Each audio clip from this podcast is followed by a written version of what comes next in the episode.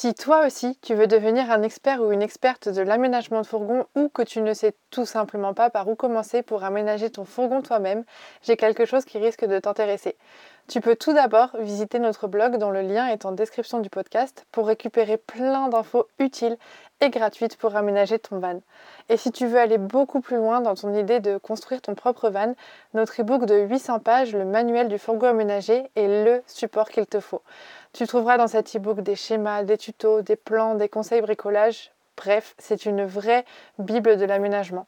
Et si après avoir lu l'e-book, tu veux du contenu encore plus concret, tu peux te pencher sur notre académie en ligne, le Van Camp. Tu y trouveras des tutos vidéo pour aménager ton van étape par étape et tu pourras y être accompagné et conseillé individuellement sur ton projet par des experts. Tous les liens sont en description du podcast. En attendant, on te souhaite un très bon moment avec l'épisode qui suit.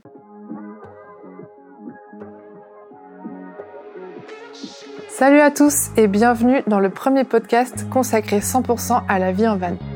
Moi c'est Lucille et je suis là pour vous parler de ce sujet sans tabou, sans rien vous cacher et je vous dis tout.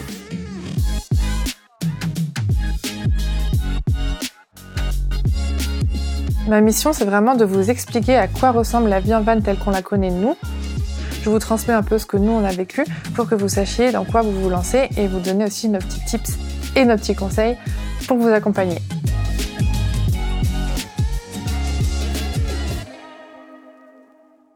Hello les amis, aujourd'hui j'avais envie de vous enregistrer un épisode sur le pourquoi. Pourquoi est-ce qu'on voyage en van? Pourquoi est-ce qu'on continue à vivre en van, etc. après toutes ces années? Euh, Je sais que c'est beaucoup, euh, c'est une question que vous nous posez beaucoup et euh, elle est tout à fait légitime parce que la vie en van, effectivement, c'est quand même dans un petit espace. On est deux, c'est pas facile tous les jours, surtout en hiver. En plus, on est sédentaire, donc quel est l'intérêt de d'être sédentaire alors qu'en van c'est fait pour bouger, etc. Donc dans ce podcast, j'avais vraiment envie de répondre à dans cet épisode. Donc dans cet épisode, j'avais vraiment envie de répondre concrètement à cette question. Je n'ai absolument rien préparé. Je regarde les minutes défiler. On verra bien combien de temps ça dure. J'ai pas noté. J'ai rien noté. Donc c'est parti. Alors déjà, moi, la première chose à laquelle je pense quand, je me dis pourquoi est-ce qu'on continue à vivre en van, alors déjà, la, question, c'est pourquoi est-ce que je me pose la question de pourquoi est-ce qu'on continue? Attention, c'est très philosophique. tout simplement parce qu'on a quand même beaucoup de moments de, down, de bas, de, pas cool, quoi. Genre vraiment, c'est il y a des jours où on se demande pourquoi on a envie de faire ça. Je pourrais vous montrer des centaines de SMS que, que j'envoie à PF qui dit j'ai envie de tout brûler, j'en peux plus de cette vie. Enfin vraiment, c'est il y a des jours où c'est pas facile, comme par exemple quand je suis rentrée de Londres en décembre 2022. Donc, je ne sais pas quand vous écouterez ce podcast, mais on a eu une grosse période de gel pendant une semaine en France. Et quand je suis rentrée, j'avais pas laissé le chauffage. j'avais tout vidangé. Enfin, je pensais avoir tout vidangé dans le van. Et j'ai eu une semaine de maintenance parce que le temps que les tuyaux, j'arrive à bien les resserrer, à remplacer les colliers parce qu'ils avaient sauté à cause du gel. la douche avait explosé parce que tout le gel avait fait avait cassé tous les composants de la douche, que j'ai dû échanger, réinstaller, etc. avec mon père qui est venu m'aider parce que c'était compliqué tout seul. Enfin, vraiment, on a une semaine de galère. le chauffage, le, gaz qui nous dure normalement trois semaines en hiver est parti en une semaine. en plus, je suis restée donc sans gaz une nuit par une nuit de moins 6, c'était l'enfer. Et quand ça, ça nous arrive, vraiment, c'est hyper compliqué. C'est hyper, hyper compliqué. On se demande pourquoi on fait ça, pourquoi on se rajoute autant de choses. le matin, quand on, se lève, il y a beaucoup de choses à faire. Il faut essuyer les vitres, enlever l'humidité, ranger un petit peu parce qu'on a beau essayer de ranger le soir, le matin, c'est comme le bordel à se demander pourquoi. il faut se faire à manger, ensuite la vaisselle dans un tout petit endroit. Ensuite, il faut remplir l'eau si jamais c'est vide, vider les toilettes et les nettoyer si jamais c'est rempli il y a toujours, tous les jours quasiment, je vais envie de dire 4 jours par semaine, donc plus de la moitié de la semaine, quelque chose à faire qui nous oblige à mettre un peu les mains dans le, cambouis, donc à être habillé un peu sale ou voilà, à ne pas avoir peur de se salir. C'est une vie qui est compliquée, clairement. C'est pas parce qu'on l'a choisie qu'elle n'est pas compliquée, elle est compliquée. Donc pourquoi on se demande pourquoi c'est important de se rappeler, de se raccrocher au pourquoi on fait ça? Pour ces raisons-là, parce que les, pendant les moments où ça va pas, on se rappelle, on se rappelle pourquoi, pourquoi on fait ça et pourquoi on s'impose ça, et ça nous soulage. Donc, premièrement, j'ai envie de dire, je vais commencer par le, mmh, par la raison pour laquelle on fait ça en sédentaire, c'est qu'on a, il y a 3 ans, on a commencé oui, à peu près il y a 3 ans, on a commencé à arrêter de voyager en van, on avait marre. Ça faisait 2-3 ans qu'on était sur les routes, 2 ans et demi je crois, qu'on était sur les routes, qu'on voyait personne, qu'on était 2, qu'on rencontrait des gens, qu'on leur disait au revoir aussitôt, qu'on n'avait pas de stabilité et cetera. Et franchement c'est ça nous a convenu pendant un temps, donc pendant 2 ans et demi, mais on en a eu marre, on avait envie de renouer avec, nos amis, nos familles, de reparticiper aux moments importants de la vie, de d'être là, d'être réintégré en fait un peu dans notre tribu. On on a vraiment cette impression et cette sensation de d'avoir envie d'être là, d'être présent et de profiter de tous les moments avec les gens qu'on aime. Donc on s'est resédentarisés en 2020 au moment du covid, donc c'était une sédentarisation forcée mais fortement appréciée.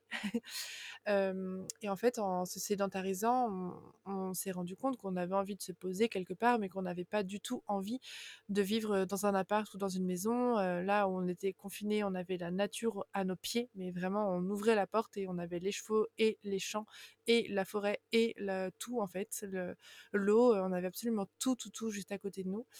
Donc c'était hyper important pour nous de garder ça et on n'avait pas forcément envie tout de suite de prendre une maison. C'était un peu trop tôt pour nous et du coup, on a cherché un moyen de se sédentariser, dans un dans un dans une maison, dans une habitation autonome. Donc on a essayé la tiny, c'était trop cher. On a essayé la roulotte, refusée par la mairie, donc du coup la tiny aurait été refusée aussi. On a pensé à l'abri de jardin en bois et ensuite, étant donné que tout a été catégoriquement refusé par la mairie, on a décidé, ben écoutez, tant pis et ben on fera ça en van.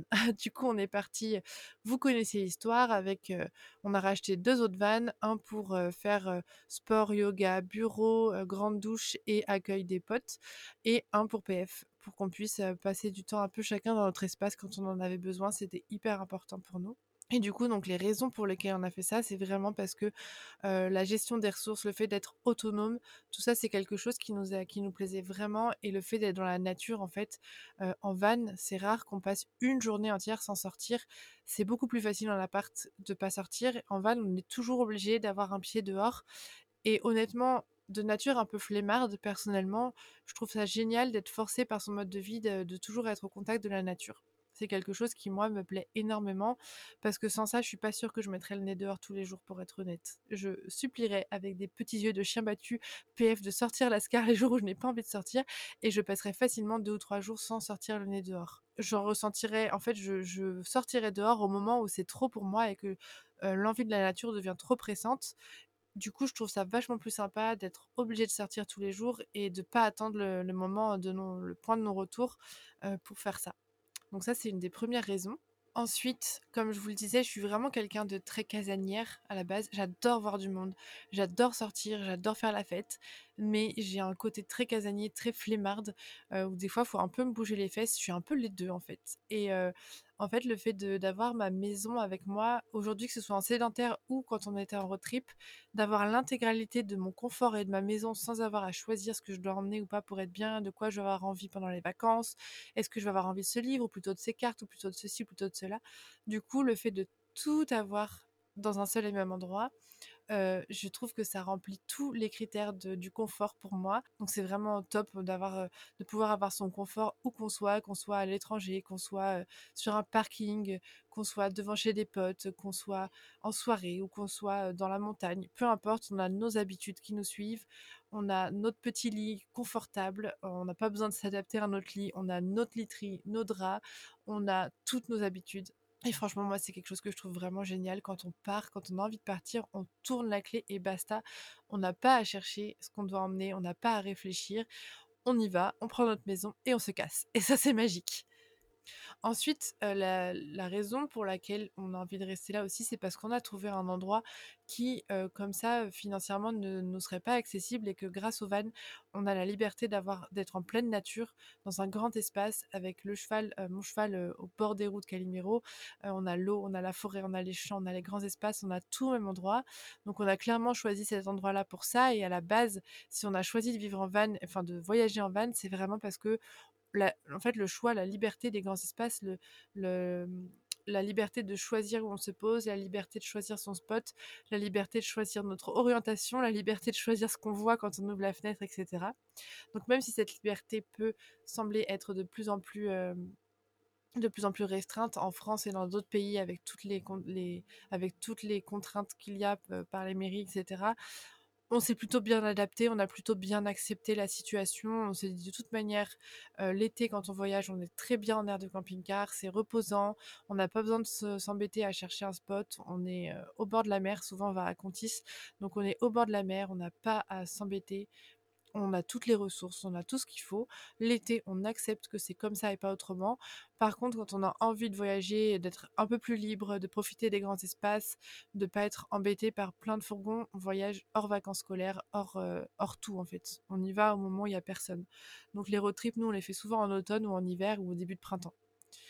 Donc on garde quand même cette liberté, on essaye de la maintenir et de trouver des solutions pour la maintenir, mais on accepte aussi que l'été ce soit plus comme avant et que tant pis, on est parqué avec les autres.